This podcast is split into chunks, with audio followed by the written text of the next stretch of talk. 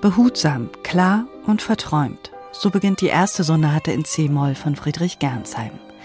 Diese Sonate entsteht in Etappen. Den ersten Satz komponiert der Musiker mit Anfang 20.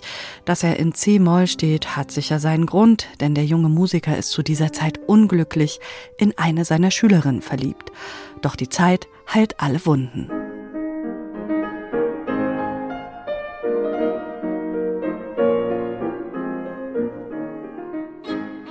Nach und nach schreibt Friedrich Gernsheim drei weitere Sätze, bis nach sechs Jahren Arbeit das komplette Werk erscheint.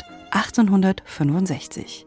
Neben seinen insgesamt sieben Werken für Violine und Klavier komponiert der Musiker noch vier Sinfonien, Konzerte, Streichquartette, ebenso Klavierquintette und eben diese Komposition für Geige und Klavier.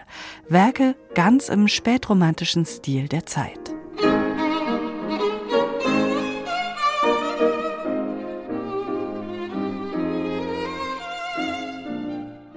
Dass Friedrich Gernsheim gerade für Klavier und Geige komponiert, liegt sicher auch daran, dass er diese Klänge schon ganz früh um sich hat.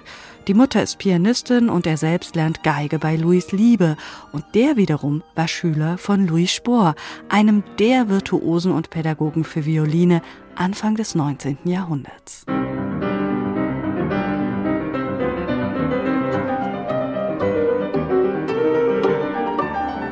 Klavierspielen lernt der junge Gernsheim und bereits mit elf ist er so versiert, dass er erfolgreich Konzerte gibt, sowohl als Geiger als auch als Pianist. Und auch mit ersten Kompositionen zeigt Gernsheim früh, was in ihm steckt.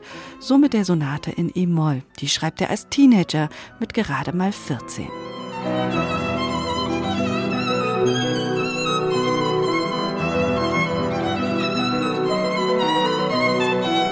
Zugegeben, wenn man es nicht weiß, dann hört man mit dieser Sonate in E-Moll einfach ein interessantes Stück. Ein Stück, das gar nicht klingt wie ein Werk, das nur zu Übungszwecken im Kompositionsunterricht entstanden ist. Vier Sätze, die es durchaus in sich haben.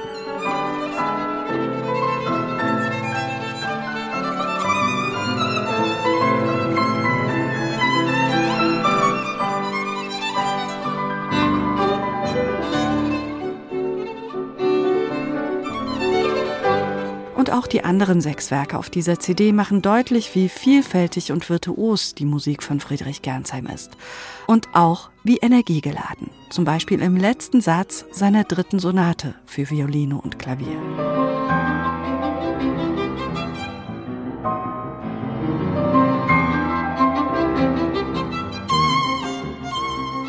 Dass Friedrich Gernsheim heute quasi wiederentdeckt wird, das liegt daran, dass seine Musik erst nach und nach wieder auf die Bühnen kommt. Da Gernsheim Jude ist, verbieten die Nationalsozialisten seine Musik und seine Stücke verschwinden in der Versenkung. Ja, und Werke, die einige Jahre nicht mehr aufgeführt werden, an die erinnern sich auch spätere Generationen kaum noch. Mit der aktuellen Doppel-CD des Geigers Christoph Schickedanz mit dem Pianisten Ernst Breidenbach wird die Musik von Friedrich Gernsheim wieder neu belebt. Zumal, wenn sie von zwei Musikern gespielt wird, die sich ganz intensiv auf diese Musik einlassen. Sie präsentieren virtuos und klangschön die vielen noch so kleinen Facetten, die in diesen Stücken von Friedrich Gernsheim stecken. Eine echte Entdeckung.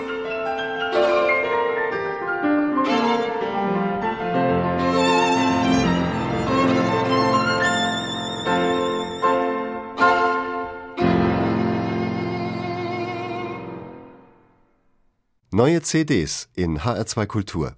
Weitere Rezensionen auf hr2.de